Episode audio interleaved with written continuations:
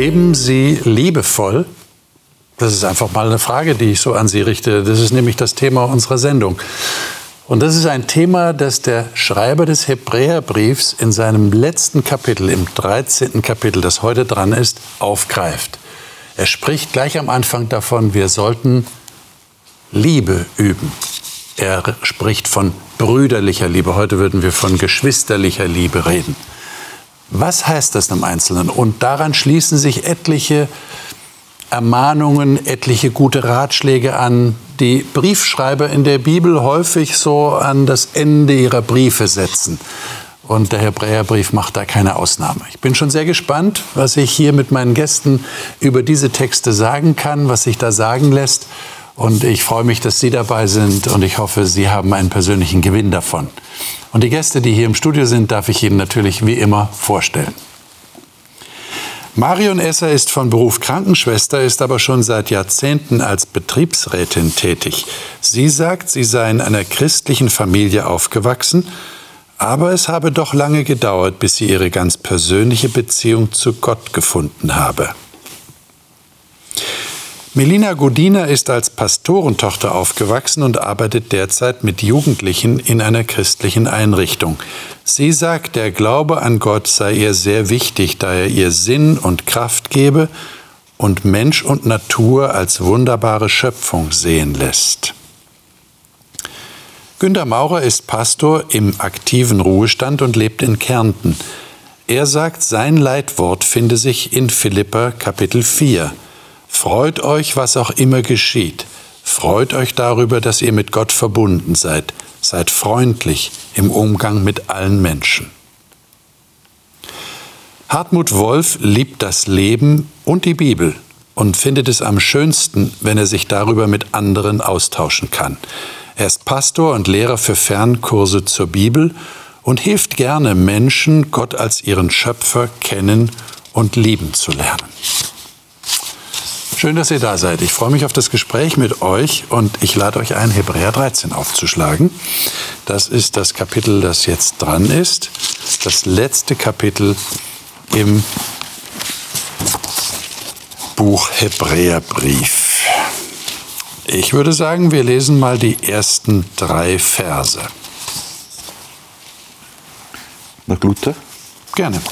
Äh, bleibt fest in der brüderlichen Liebe Gastfrei zu sein vergesst nicht, denn dadurch haben einige ohne ihr Wissen Engel beherbergt.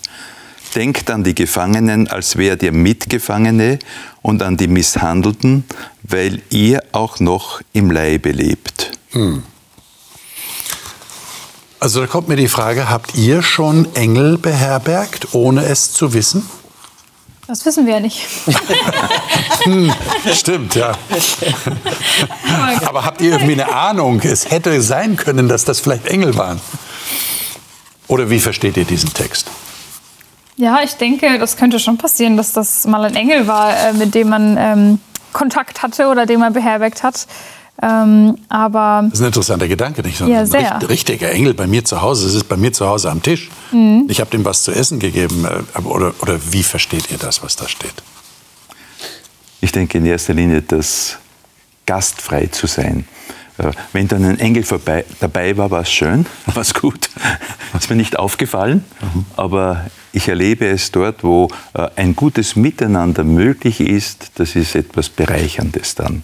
Und wenn in diesen Gesprächen dann auch noch Wesentliches ausgetauscht werden kann, äh, Wertschätzendes und so weiter, dann ist es wirklich so, dass man sagen kann, heute war ein Engel zu Gast. Okay, okay. Und ob da jetzt wirklich ein Engel war an dem Tag oder nicht, aber äh, Jesus sagt ja auch, was ihr einem anderen Menschen tut, äh, zum Beispiel jetzt jemanden aufnehmen oder helfen, das tut ihr mir. Und das ist auch eine große Ehre, mhm. zu denken, okay, vielleicht äh, habe ich nicht nur dem Menschen gerade geholfen, sondern ich habe auch Gott eine Riesenfreude damit gemacht. Und vielleicht dem Engel. Wobei man sagen muss, im Orient Gastfreundschaft. Es gab ja so eine Situation, wo Abraham äh, Engel äh, beherbergt hatte. Mhm. Also ich denke da jetzt dran, das hat eine ganz andere Nummer als bei uns heute. Ich meine, die Leute waren darauf angewiesen, da gab es keine Hotels, keine Herbergen, nichts. Das heißt, hast du die nicht aufgenommen, äh, das konnte für die lebensgefährlich in Wüstengegenden und so weiter werden. Es war auch eine Schutzfrage und deswegen war Gastfreundschaft äh, als ein so hoher Wert, der äh, wird ja in der Bibel berichtet, da, da, haben die fast Familienmitglieder dafür geopfert, nur um die Gäste zu schützen. Also das können wir uns heute äh, so, so in, in, dieser Form schon gar nicht mehr vorstellen. Heute ist es so ein Besuch, äh, auch mal. Aber äh, ich glaube, der Vergleich, da müssen wir schon gucken, was es damals war und wie das heute ist, da, da, würde ich schon noch einen Unterschied machen an der Stelle. Was nicht heißt, dass wir deswegen das nicht auch machen sollen. Aber es war einfach ganz andere Voraussetzungen. Man erstellt dem ja die brüderliche oder geschwisterliche Liebe voran. Ähm, wäre Gastfreundschaft dann eurer Meinung nach so ein Ausdruck dieser Liebe? Oder würdet ihr sagen, da gehört auch noch mehr dazu? Was gehört denn dann alles dazu? Also wenn das, was, was du beschreibst mit Gastfreundschaft, also ich finde, es gehört nicht dazu, ich lade mal jemanden zum Mittagessen ein, sondern mit Gastfreundschaft ist mehr gemeint. Da ist zum Beispiel auch gemeint, wenn wir, wir haben ja auch den Text gelesen, nehmt die Gefangenen, denkt an die Gefangenen, nehmt an ihrem Schicksal Anteil und so weiter. Es gehören ja noch mehr dazu. Und wenn ich jetzt zum Beispiel an die große Flüchtlingskrise denke, da gehört es auch dazu. Gastfreundschaft heißt auch, ich nehme so jemand mal auf. Das ist dann nicht nur ein Mittagessen, sondern es beinhaltet viel mehr. Und wenn das mit den Engeln gleichgesetzt zu sagen, ihr wisst ja nicht, habt ihr vielleicht einen Engel bei euch aufgenommen. Das heißt für mich ein bisschen, wie gehe ich mit denen um, die diese Gastfreundschaft jetzt auch brauchen. Das ist ja auch ein bisschen so eine Lebenseinstellung, wie man mit Leuten, mit Menschen generell umgeht. Es gibt auch diese Geschichten, wo ein ganz berühmter Geiger sich mal an den Bahnhof gestellt hat und da in der Unterführung gespielt hat und keiner hat ihm zugehört, ne? Äh, weil sie es nicht wussten, dass das ein professioneller Geiger ist und es hat sich auch niemand die Zeit genommen. Und ich finde das so ein äh, total tolles Beispiel dafür, sich immer wieder bewusst zu machen, äh, du weißt nicht, wer dir gerade begegnet. Das könnte der König von sonst was sein, das könnte aber auch ein ganz normaler Mensch sein. Das könnte auch ein Engel sein, ja. Also begegne einfach jedem Menschen offen und wertschätzend und versuch die Menschen zu sehen erstmal, dass du sie wahrnimmst. Aber das kann auch eine Herausforderung sein, oder? Es ist mhm. nicht selbstverständlich, mhm. dass man dieses Bewusstsein an den Tag legt. Mhm. Darum denke ich, ist auch wichtig, dass am Anfang hier steht, also haltet diese brüderliche oder geschwisterliche Liebe fest. Äh, auch das ist nicht selbstverständlich. Ja? Äh, je näher, dass wir einander kommen, desto mehr Reibflächen gibt es. Äh, und da die, die Grundhaltung der Liebe aufrechtzuerhalten, äh, geht nicht einfach von selbst immer. Dort, wo die Sympathie vorhanden ist, dort, wo wir einer Meinung sind, ist es leicht. Aber da ist auch oftmals gastfrei zu sein, einem Fremden gegenüber, äh, einer ganz anderen Kultur gegenüber, einer Mentalität gegenüber, mit der ich nicht so recht zurechtkomme. Da jetzt diese brüderliche Liebe aufrechtzuerhalten, ich glaube, das ist ein Auftrag und braucht deswegen auch, wie es da im Hebräerbrief ist, auch eine größere Grundlage. Mhm. Mhm. Äh, jetzt steht ja im dritten Vers hier, also so verstehe ich das zumindest, äh, versetzt euch in die Lage der anderen, in diesem Fall der Gefangenen als Mitgefangene, derer, die geplagt werden, weil ihr ja selber auch im, in diesem Leben auf der Erde seid. Äh, wie, wie geht denn das? Wie, wie kann man sich denn in jemand anderen so hineinversetzen, dass man mitempfindet, was er empfindet? Ich denke, dass da jetzt auch einfach ganz praktisch die goldene Regel mit angesprochen wird. Okay. Alles, was ihr wollt, dass die Leute euch tun, das tut ihr ihnen. Ich versetze mich einfach in die Lage des anderen und da hilft mir auch die Angemessenheit der Reaktion. Ähm, weil, weil viele, manche übertreiben, manche machen zu wenig. Aber ich stelle mir vor, okay, ich wäre jetzt in der Situation, was wäre denn dann, welche Hilfe hätte ich denn gerne? Was wäre auch angemessen? Nicht übertrieben, nicht zu wenig, nicht zu viel.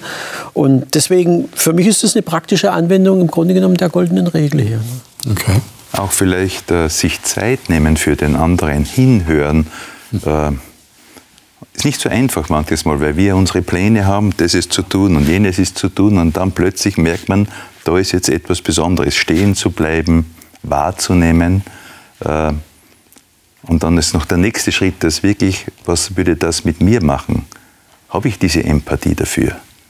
Äh, Versuche ich da jetzt einen Schleichweg wiederum zu finden, äh, mich herauszuwinden oder bleibe ich in dieser Spannung, um mich in diese Not, in dieses Empfinden des anderen hineinzuversetzen? Und das ist ja ein Grundbedürfnis, das wir Menschen haben, wahrgenommen zu werden. Nicht? Also das ist eine wirkliche Herausforderung und eine Aufgabe, den anderen wahrzunehmen in seiner persönlichen Lebenssituation. Ja? Also es gibt ja so ein Sprichwort, das heißt, heiliger St. Florian, verschon mein Haus, zünd's andere an. Das ist ja so ein Motto, nach dem... Wer hat das erfunden? Aber das ist ein Motto, nach dem wir oft... Ich ertappe mich manchmal selber auch. Ich bin froh, wenn es nicht mich erwischt, sondern den anderen. Und hier heißt es eigentlich, versetz dich in den anderen rein, geh mal in den Schuhen seinen Mokassins. Denke gerade nicht so ja, sondern hab Mitgefühl und zeig das auch und sei auch für den anderen da. Und ich denke, manchmal, das kann man nicht oft genug sagen. Also ich mir selber auch nicht oft genug sagen. Und dann hole ich auch nicht mein Handy raus, um einen Unfall zu fotografieren oder die Verletzten noch zu fotografieren, oder? Mhm. Das, ist, das, wäre eigentlich das, das kommt mir gerade. Mhm. Ja. Äh, lesen wir mal weiter. Aber die, vielleicht die, auch nicht ja. auszuweichen äh, so der Gedanke, ja, der hat sich selber hineinmanövriert, ja, selber schuld und so weiter. Und ich kann außen vor bleiben, sondern als wärt ihr selbst in dieser Lage. Also dieses ist in, in, die, in die Schuhe des, und die Mokassins des anderen treten, äh, ist ja so ein Sprichwort, aber das erfordert unglaublich viel ähm, innere Bereitschaft, auch mitzuleiden, es zuzulassen. Äh, und ich muss gestehen, da habe ich noch viel zu lernen. Und das, das ist ja auch, ich, ich bürde mir etwas auf. Es ist ja, ich, ich versuche die Last des anderen mitzutragen. Und das erfordert ja Kraft das, das, und Zeit. Und ich fühle mich manches Mal hilflos. Ja, genau. In der Situation. Genau, genau. Lesen wir mal die Verse 4 bis 6. Wer mag das lesen? Ich kann das aus der Elberfelder lesen. Mhm. Die Ehe sei ehrbar in allem und das Ehebett unbefleckt. Denn Un Unzüchtige und Ehebrecher wird Gott richten. Der Wandel sei ohne Geldliebe, begnügt euch mit dem, was vorhanden ist. Denn er hat gesagt, ich will dich nicht aufgeben und dich nicht verlassen. So dass wir zuversichtlich sagen können, der Herr ist mein Helfer, ich will mich nicht fürchten. Was soll mir ein Mensch tun? Hm. Äh, hier wird von der Ehe gesprochen, von Ehebruch, davor wird gewarnt, vor Unzucht und dann vor Geldliebe oder Geldgier, sagt äh, Martin Luther. Ähm, hat das irgendwas miteinander zu tun? Warum kommt das hier direkt hintereinander? Also wenn wir uns heute mal die Welt betrachten und wir gucken ins Fernsehen rein, dann geht es doch fast immer um Sex oder Geld. Also das meiste Leid in der Welt kommt über die Sexualität, da sage ich nur Kinderprostitution. Es ist jetzt in aller Munde immer wieder gewesen, was alles war. Ähm, und das Zweite ist die Gier nach Geld. Ich möchte mehr haben. Und das sind doch die zwei Dinge, die am meisten Unglück in der Welt verursachen. Deswegen finde ich, dass das hier miteinander so erwähnt wird, finde ich wirklich ähm, unheimlich passend, weil wenn die zwei Themen nicht wären in unserer Welt, glaube ich, hätten wir nur einen Bruchteil der Probleme, die wir heute haben. Hm. Was wäre dann eurer Erfahrung nach ein guter Weg, davor gefeit zu sein? Sowohl vor Ehebruch als auch vor Geldgier. Was wäre da ein ganz praktischer Rat? Also die Neues Leben Bibel übersetzt Vers 5, hängt euer Herz nicht ans Geld. Und gibt ja dann gleich den Ratschlag, begnügt euch mit dem, was ihr habt. Und das sind zwei Dinge. Erstens, woran hänge ich mein Herz? Das ist ja, und da geht ja der ganze Hebräerbrief. Woran hängen wir?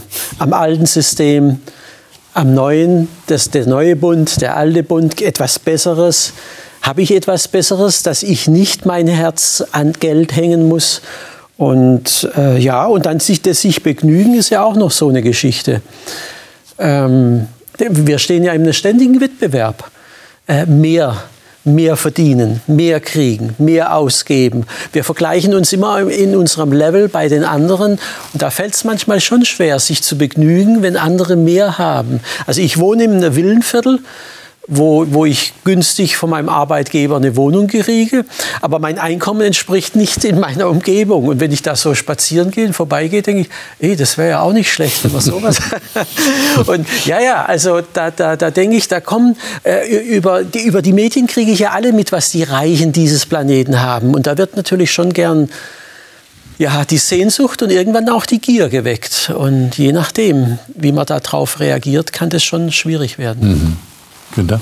Äh, dieses Wort Gier, Geldgier, äh, ein normaler Zugang zum Geld ist ja gesund, brauchen wir auch zum Leben.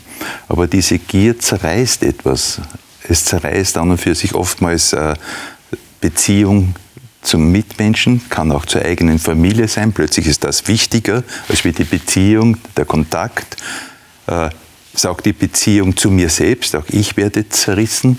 Plötzlich, äh, was ist denn noch mehr und noch mehr? Äh, wo bin ich dann wirklich zufrieden? Wo habe ich dann diese Ruhe?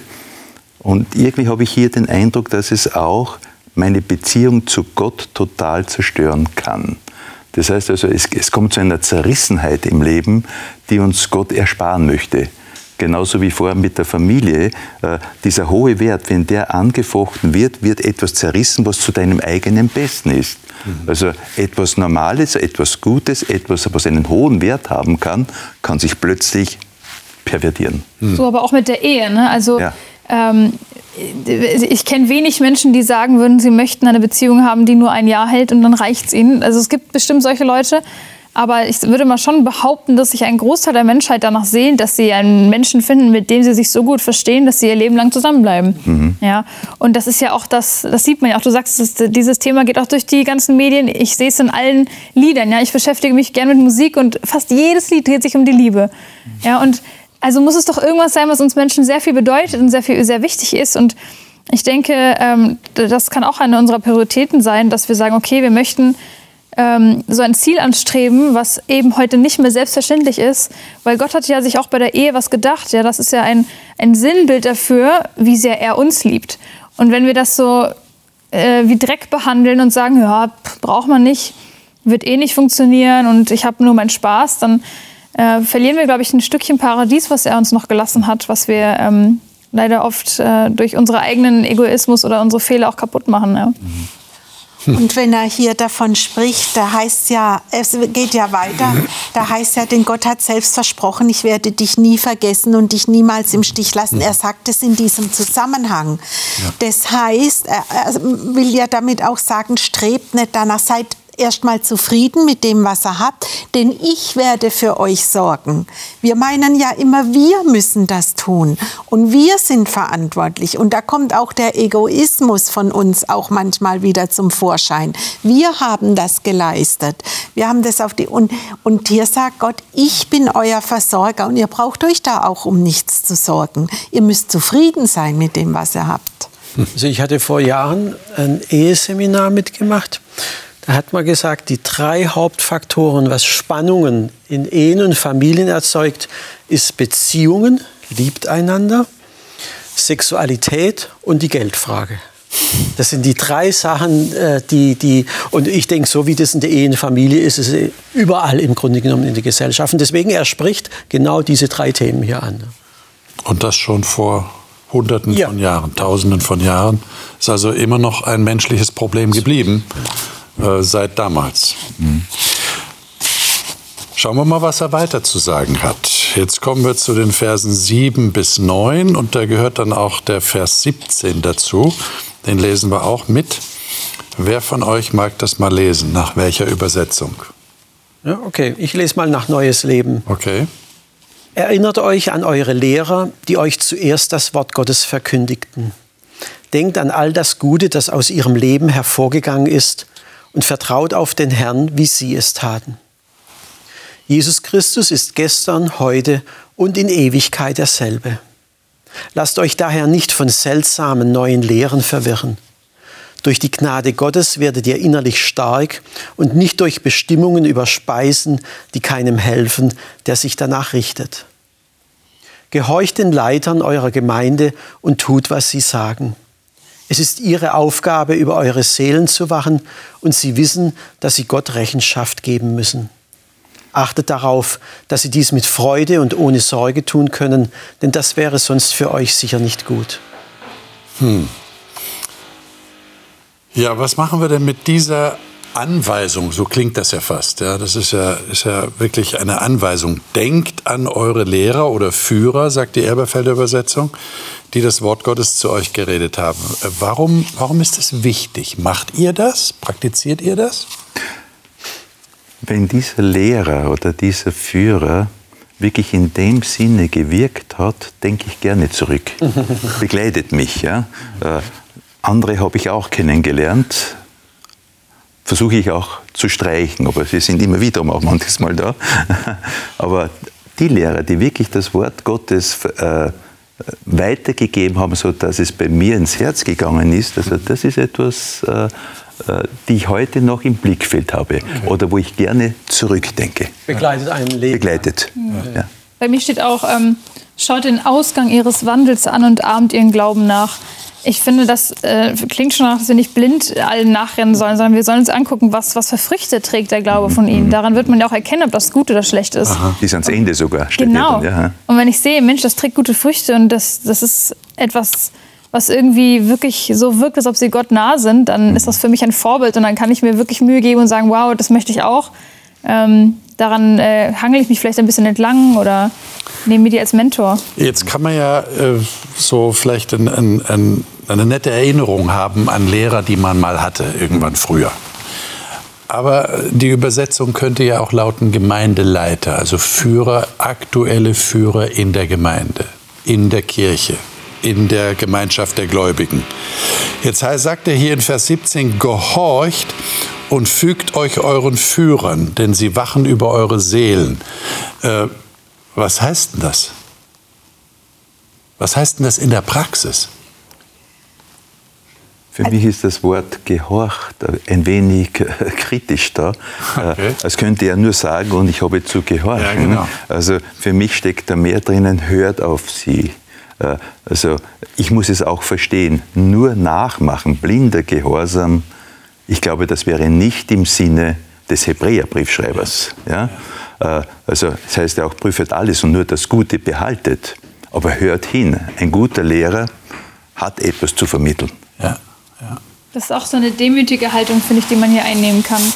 Weil ähm, wenn wir sagen, ja, äh, gehorcht ihn und äh, fügt euch, das äh, impliziert auch, dass man nicht immer nur Kontra gibt, immer nur dagegen geht und immer alles ins kleinste Detail hinterfragt. Schon, dass man einen ähm, kritischen Blick drauf hat, aber es gibt ja auch diese Haltung von manchen Leuten in der Gemeinde, die wirklich alles erstmal kritisch sehen und immer dagegen gehen und erstmal ein bisschen Gegenwind geben. Ja? Und das ist ja auch in einem gewissen Maß in Ordnung, aber wenn man immer so ist, ähm, ich denke, irgendwann muss man auch demütig sein und sagen, okay, dieser Mensch hat wirklich was studiert, der, hat, der kennt sich damit aus, hat Erfahrungen, vielleicht gucke ich erstmal, bevor ich da wieder meinen Senf dazugebe.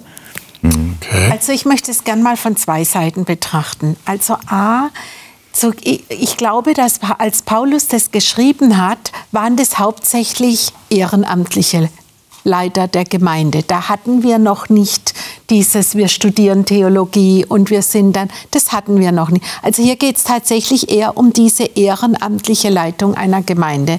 Ich sage immer, wer, ein wer eine besondere Aufgabe übernimmt, hat auch eine besondere Verantwortung. Also deswegen für mich gibt es da zwei Seiten. Das eine, dass ich mir als, wenn ich eine Leitung wahrnehme und das auch noch ehrenamtlich, dann habe ich eine ganz besondere Verantwortung, die ich tragen muss. Ich bin Vorbild, ich bin vielleicht auch Leitbild für manchen. Ich habe vielleicht manchmal tatsächlich das letzte Wort. Ja? Und das sagt dieser Text so für mich auch ein bisschen, schätzt es auch, was die tun. Und damit heißt es nicht, dass wir immer einer Meinung sein müssen. Aber ich muss auch nicht das letzte, ich muss nicht jedes Ding bis ins Kleinste diskutieren, ob wir jetzt rechts oder links rumgehen, sondern auch ich als Mitglied soll einfach auch schätzen, dass es Leute gibt, die bereit sind, so eine Leitung zu übernehmen, so eine Verantwortung zu übernehmen. Denn wenn es da heißt, dass Gott sie auch zur Rechenschaft zieht, dann denke ich, oh, will ich das? will ich diese? Also das, deswegen meine ich, man muss das von zwei Seiten betrachten. Habt ihr das Gefühl, dass diese Gemeindeleiter oder wen immer ihr euch jetzt vorstellt darunter über eure Seelen wachen? Ich wollte gerade auch auf das eingehen. Äh, für mich ist da jetzt dieser Gedanke drinnen, äh, ich liege ihm am Herzen. Also in der Weise nicht also bewachen wie ein Wachhund, ja. sondern wirklich darauf achten, äh, wie geht es mir. Auch dieses Wahrnehmen, auch das hat wiederum etwas mit diesem brüderlichen Geist zu tun, mit dieser Liebe, die wir am Anfang besprochen haben, dass der Lehrer, also der Gemeindeleiter, das ja auch praktiziert. Äh, und dementsprechend braucht er auch von uns ein Feedback. Danke eigentlich. Also äh, ich bin dankbar dafür, wenn jemand wirklich dann diese Wahrnehmung auch mir gegenüber hat, egal welchen Alters. Ja? Äh, persönliche Frage. Fällt euch das leicht, das so zu praktizieren? Also ihr, ihr macht das alle so? Ihr habt jetzt alle jemanden vor Augen, der Kirche leitet oder wo auch immer ihr seid in einer Gruppe. Ihr akzeptiert den, ihr äh, nehmt seine Autorität an. Ihr wisst, der, der meint nur das Beste für mich und ich achte und ehre ihn. Das macht ihr so. Also ich habe dieses Amt schon von beiden Seiten erlebt. Also ich war selber in der Leitungsfunktion und, und ich bin ganz normales Mitglied in der Kirchengemeinde. Also ich habe beide Seiten. Und wie hast du das erlebt? Und von daher muss ich sagen, deswegen kann ich es auch von beiden Seiten betrachten. Und ich kann sagen, ich würde auch nicht wollen, dass Menschen alles tun, was ich sage. Aber ich möchte, dass das klar ist, dass mir auch wichtig ist, was mir anvertraut ist. Mhm. Und wenn das heißt, hier wird ja das Beispiel gebracht, wie ein Hirte über seine Herde wacht. Also das heißt, ich habe da ja eine besondere Verantwortung, auf meine Herde aufzupassen. Das heißt nicht, dass ich immer alles richtig mache und dass ich nicht möchte, dass man darüber spricht, sondern ich kann mich, also bei mir ist es egal jetzt, ob, ob Ehrenamt in der Gemeinde oder Beruf, das ist beides bei mir ein Stück weit Ehrenamt. Und ich kann mich erinnern, als ich meinen Job übernommen habe, habe ich zu meinen Kollegen gesagt, bitte kritisiert mich, aber kritisiert mich nicht. Sagt es mir nicht. Und das ist, glaube ich, so mhm. dieses, äh, ob man das jetzt Respekt oder liebevoll nimmt oder so, also das erwarte ich auch in einer Leitung, dass Menschen, wenn sie mit mir Probleme haben, trotzdem mit mir liebevoll umgehen. Ja, versuchen wir das doch mal praktisch ein bisschen aufzubereiten. Also nehmen wir mal an, ich nehme dich jetzt mal als Beispiel, du hast dich ja selber angeboten. Äh, du warst selber in einer Leitungsfunktion. Nehmen wir mal an, du hast eine bestimmte Idee. Nehmen wir mal an, in der Kirche möchtest du im Gottesdienst irgendwas anders oder du möchtest jemanden einladen, den du sehr gut findest. Und du bekommst aber Widerspruch, du bekommst Ablehnung. Äh, die sagen, nee, das fällt uns gar nicht ein, dem stimmen wir nicht zu. Und das passiert dir immer wieder. Was machst du dann? Wie, Wie gehst du damit um? Wir hatten was in der letzten Sendung, hatten wir es von der Wurzel der Bitterkeit. Okay. Dass die Gnade nicht die Wurzel der Bitterkeit lassen. Damit musst du kämpfen, das ist so. Das ist ein Kampf, den du auch mit dir selber ausfechten musst. Will ich das, will ich das nicht, wie lange kann ich das? Aber dahinter fragt man sich irgendwann selber, oder? Natürlich. Und sagt, warum äh, habe ich irgendwie keine Basis in dieser Gemeinde oder in dieser Kirche? Ja, ja. Dass die immer dagegen sind? Und deswegen es ist ja ein gewähltes Amt. Also die Wahrscheinlichkeit. Man kann es auch wieder abgeben. Äh, ja, aber die Wahrscheinlichkeit, dass eine Mehrheit jemanden wählt und sagt, wir haben das Vertrauen, dass du uns führen kannst, da ist die Wahrscheinlichkeit ja hoch, dass die Leute da auch mitmachen. Ist, äh, ich meine, wenn jetzt jemand gewählt wird, wo, wo ja aus irgendwelchem Grunde daran kommt, das ist noch mal eine andere Nummer. Wenn dir jemand vorgesetzt wird, an dem du gar nicht beteiligt warst. Und dann ist ja auch die Frage, wie kommuniziert man jetzt neue Ideen? Also ich kenne das aus meiner Kirchengemeinde. Man spricht spricht da ja auch drüber. Man tut ja jetzt nicht irgendwie äh, Durchdrücken. Äh, genau, genau, sondern da ist, das sind ja aus ganz, verschiedenen Verantwortungsbereichen Leute zusammen, die, die gemeinsam zusammenkommen, sprechen. Macht es Sinn? Macht es nicht Sinn? Man macht es dann bekannt in der Gemeinde und ja, also von daher, ich denke, es ist auch eine Frage der Führung. Wie weit kann man auch die Zustimmung der anderen gewinnen an der Stelle? Und wenn man das gut macht, sehe ich das als mhm. sehr wahrscheinlich an, dass es unproblematisch ist. Wir haben heute mit diesem Wort gehorchen, das ist so ein Trigger bei uns. Ja. Aber es funktioniert ja nicht, wenn es nicht irgendwo auch Leitungspersönlichkeiten ja. gibt, die zusammensitzen und sich mhm. das überlegen. Aber, aber was passiert denn, wenn tatsächlich unterschiedliche Überzeugungen hier eine Rolle spielen? Äh, also, also wir, wir haben ja auch, wir können ja sagen, wir sind, wir sind in der Corona-Krise, genau, genau. die ja lange andauert. Und da gibt es ja auch in Kirchengemeinden ganz unterschiedliche Ansichten. Und es geht ja sogar durch Familien, mhm. dass die sich gegenseitig sogar mhm. ja, zu Feinden machen, weil sie ganz unterschiedliche Überzeugungen haben. Wie geht man denn damit um? Ich finde es total wichtig, dass wir ähm, unsere Meinung äußern, dass ja. wir ehrlich miteinander sind, dass wir auch sagen dürfen, ich kann das nicht so sehen, wie du das siehst. Ja, dass, wir, dass wir die Freiheit haben, ähm, schon auch darüber mal zu diskutieren oder äh, uns gegenseitig auch zu sagen, dass wir zum Beispiel ein Bedenken haben, was der andere gerade macht oder äh, fühlt oder denkt. Und trotzdem ist es A und O, dass man es stehen lassen muss am Ende. Ich kann nicht Entscheidungen für jemand anders übernehmen. Ich kann auch nicht für jemand anders leben. Ich kann auch nicht seinen Glauben retten. Das muss die Person selber mit sich ausmachen. Und wenn Gott uns den freien Willen gegeben hat, wie können wir das jemand anders nehmen, bloß weil der eine andere Ansicht hat. Aber vom Gefühl her, von den Emotionen her, ist das ja nicht ganz einfach. Das heißt, ich, Grenzen, ich, ja. erle eben, ich erlebe jemand anders, der jetzt plötzlich, das wusste ich gar nicht, dass der so eine Ansicht hat. Ja. Und ich habe aber eine andere Überzeugung. Und ich bin auch sicher, dass meine Überzeugung eigentlich die richtige ist. Und der folgt vielleicht irgendwelchen verrückten Ideen oder mhm. Theorien, die er im Internet aufgeschnappt hat. Und ich denke, was ist denn mit dem passiert? Wie, wie habe ich denn dann Gemeinschaft mit dieser Person oder mit diesen Personen? Habt ihr da irgendwie eine gute Idee? Ja, auf alle Fälle merke ich gerade, dass das ein sehr brenzliches Thema ist. Ja. Und ich, wenn ich darauf einsteige, dann kann das genau zum Gegenteil führen als das, was ich eigentlich erwünsche. Also wie kann ich mich zurücknehmen, wie kann ich hineinhören, wie kann ich auch hineinfühlen, warum denkt er so. Es können auch normale Ängste sein, Irritationen sein oder es kann Rechthaberei sein. Das Gleiche kann aber auch bei mir sein. Ja? Das heißt, also es ist immer so, so eine gegenteilige Sache. Gerade in solchen Situationen lernt man sich auch selber kennen. Das ist ja die große Frage, wie bleibe ich offen, mhm. auch für die andere Meinung, für die andere Überzeugung? Äh, Denn häufig ist ja diese Verbohrtheit das ja. Problem, dass man, ich habe das schon öfter gehört, dass, dass jemand gesagt hat, mit dem kannst du nicht mehr reden.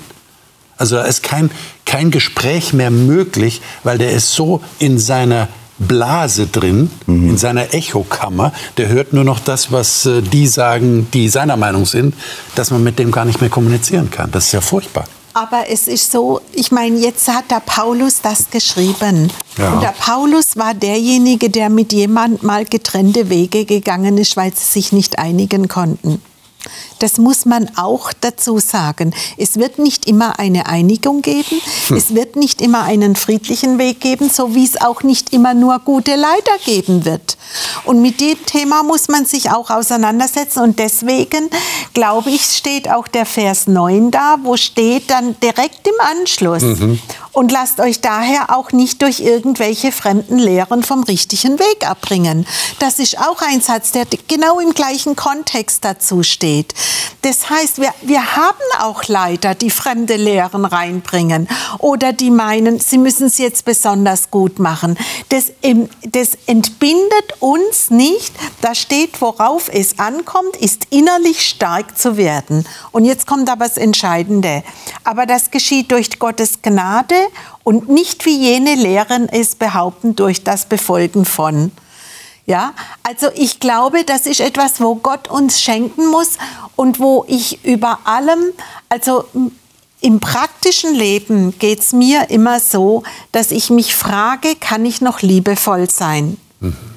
Und wenn ich nicht mehr, wenn ich nicht mehr die Liebe drüber stehen lassen kann, vielleicht muss ich mich auch mal zurückziehen. Mhm. Vielleicht muss ich auch mal eine Zeit lang einen anderen Weg gehen, um dem aus dem Weg zu gehen, damit die Liebe zurückkehren kann.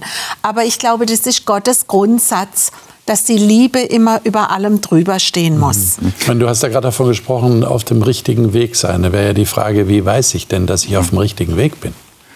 Ich meine, es gibt Der andere behauptet vielleicht auch, er ist auf dem richtigen ja, ja. Weg. Es gibt Themen, also da kann man sich endlos äh, austauschen und man kommt zu keinem Ergebnis. Und deshalb bin ich froh, dass da zwischendrin der Vers 8 steht, wann da steht, mhm. Jesus Christus gestern und heute und dasselbe auch in Ewigkeit. Also, dass ich immer wiederum herunterkomme auf das Grundelement, was uns wirklich auch verbinden kann. Ja, vergesse ich das, bleiben wir bei den Meinungen, bei den Spannungen, bei den Auseinandersetzungen. Da ist etwas Größeres auch noch da. Und wenn die Basis stimmt, kann ich wiederum anfangen zu bauen. Ist die Basis plötzlich zerbröckelt aufgrund dieser Streits, die es gibt, dann stelle ich meinen eigenen Glauben plötzlich auch in Frage. Ja? Dann fühle ich mich in meiner Haut nicht mehr wohl. Dann geht es plötzlich um Auseinandersetzungen, falscher Art. Das ist ein total wichtiger Punkt, finde ich, den du gerade sagst, dass wir den Blick trotzdem immer auf Gott haben, weil es gibt zum Beispiel Themen in der Gemeinde, ja, da kann ich, das kann ich nicht mehr hören, dass über Musik diskutiert wird. Ja, das, da kann jeder seine Meinung haben, bin ich der Meinung. Ja, jeder hat seine eigene Empfindung und auch seine eigene ähm, Abmachung mit Gott. Das muss man mit Gott ausmachen. Aber wenn es jetzt ist, was, was Jesus zum Beispiel explizit gesagt hat, wie du sollst nicht töten, da gibt es für mich nichts dran zu rütteln. Das ist in Stein gemeißelt, wortwörtlich. Ja? Da kann ich nicht sagen, na ja, aber der tötet halt gerne. Der hat halt Spaß daran. Das geht nicht. Da kann ich seine Meinung nicht so stehen lassen. Meiner Meinung nach, ja, wenn, wenn ich muss den Blick auf Jesus haben. Was sagt Jesus dazu? Und wenn das damit vereinbar ist, dann kann ich auch Meinungen stehen lassen. Wenn nicht, dann muss ich mich distanzieren von solchen äh, Ansichten. Also denke ich, wenn das was ist, was so gegen Gott geht und gegen das, was ich glaube.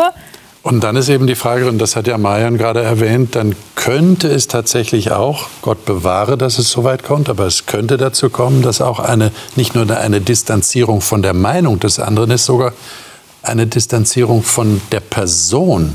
Wobei wir das natürlich höchstens als letztes Mittel haben wollen, oder wie seht ihr das?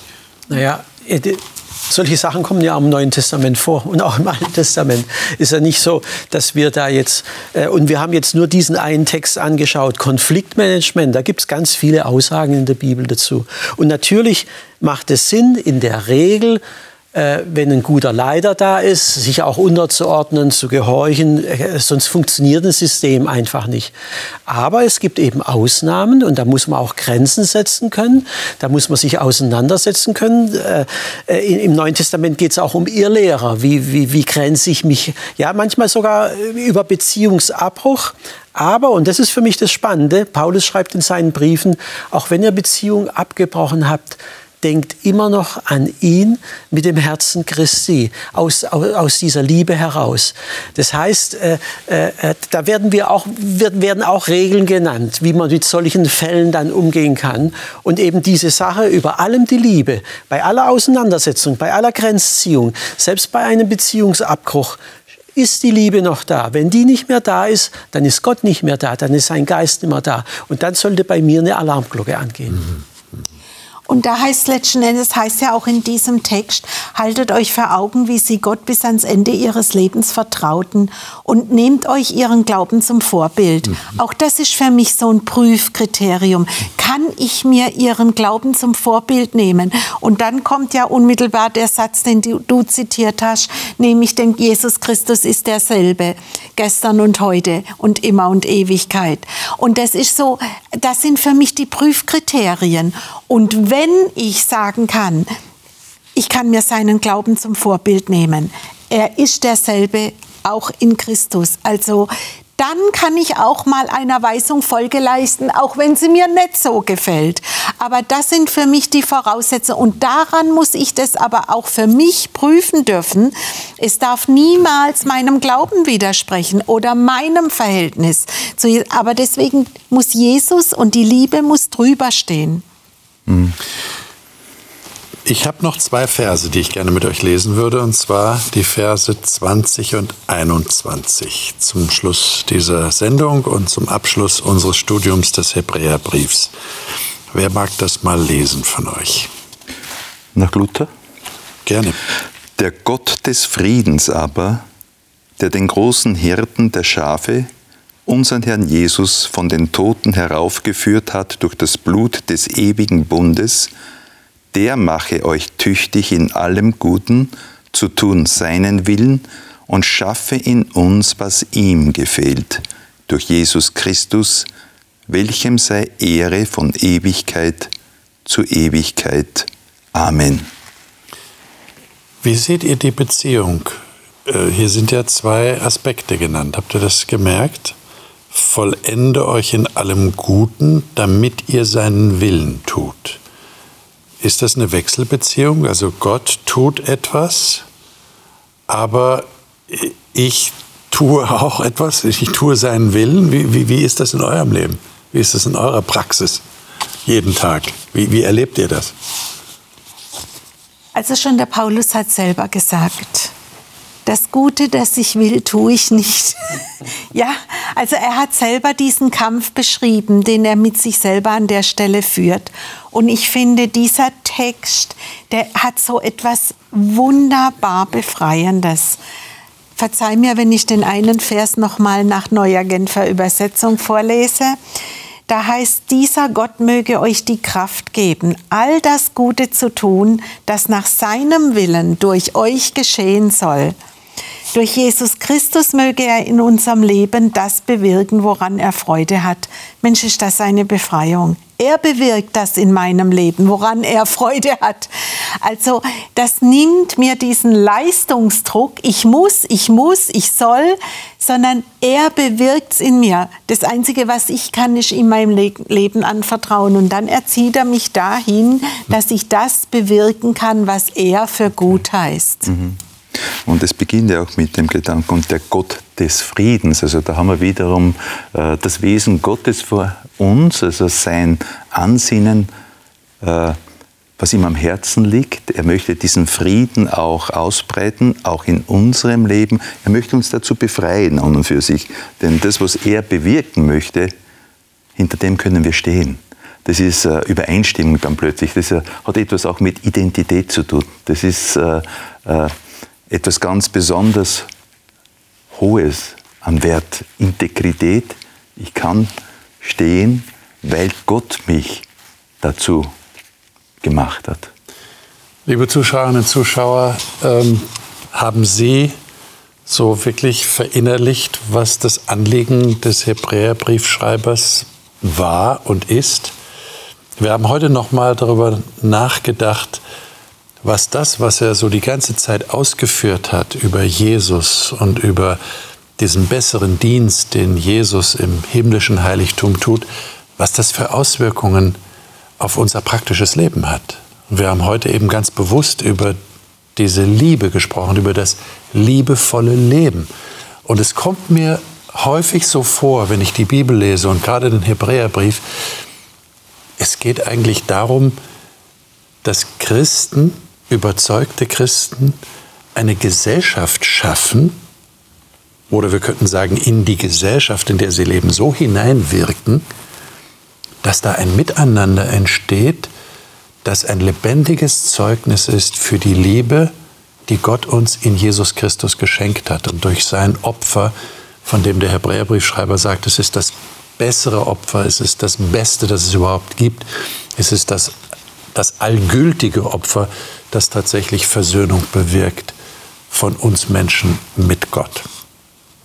Damit schließen wir jetzt das Studium des Hebräerbriefs ab. Ich wünsche Ihnen, wir wünschen Ihnen, dass Sie das in Ihrem Herzen tatsächlich bewegen, was wir hier studiert haben, und dass Sie vielleicht selber für sich noch einmal den Hebräerbrief in Ruhe durchlesen, um zu erfassen, was da wirklich gesagt wird. Ich glaube, es ist äußerst wertvoll, was der Schreiber dort zusammengefasst hat.